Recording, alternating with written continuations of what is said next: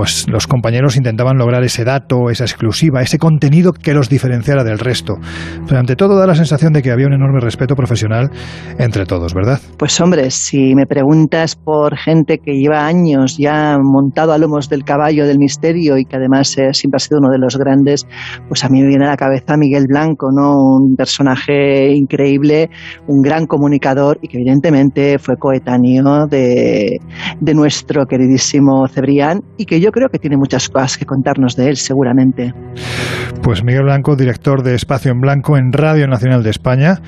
Vamos a escucharlo. ¿Qué decir de Juan Antonio Cebrián? Permitirme que me quite el sombrero para mostrarle mis respetos. Era algo sorprendente como, como ser humano. En esos programas que hacía La Red, Azul y Verde, Turno de Noche o después La Rosa de los Vientos, demostró el poder que tiene la radio. En aquellos tiempos, que eran bastante brillantes, estábamos no compitiendo, porque la competencia entre la gente inteligente no existe. Existe la convivencia más que la competencia. Y eso lo entendió, o lo entendimos enseguida los dos. Era un tiempo muy, muy brillante, como digo. Recuerdo que nosotros éramos el segundo programa más escuchado de la radio, tanto que José María García y algunos otros popes de la radio se enfadaban porque decían cómo un programa de misterio que va a esas horas va a tener tantos oyentes. Ahí estaba Cebrián también haciendo el camino y nunca, nunca fuimos competencia porque como digo, la competencia solamente la utilizan los mediocres para brillar y él era un alma brillante e inteligente y sabía que las diferencias dan valor a la unidad y así fuimos creciendo.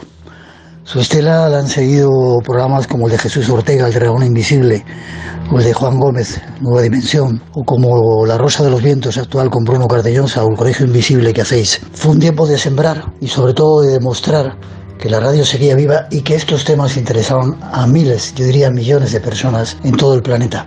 Y era asombroso como un personaje como él, un alma brillante, que era capaz de ver más allá de lo que pueden ver los ojos, te contaba historias, narraciones de la historia que te embelesaban. Fijaros si no había competencia que durante algún tiempo nosotros eh, estuvimos patrocinando su programa con publicidad que nosotros no podíamos emitir y que la derivábamos para él, lo cual fue un placer tener esa relación más íntima. Eh, en aquel tiempo, como digo, se sembró y humildemente junto a él creo que abrimos muchas puertas para que mucha gente joven y no tan joven se interesase por lo que ahora se llama cultura, por ese mundo que trae un soplo de aire fresco sobre la realidad en la que vivimos. Así que mi homenaje ahora, allá donde estés, Cebrián, nos diste la lección de que se puede ver mucho más allá de los ojos que tenemos y te doy gracias, gracias, gracias por tu lección, por la forma de ser y donde estés, mis mejores deseos y todos mis respetos. Gracias.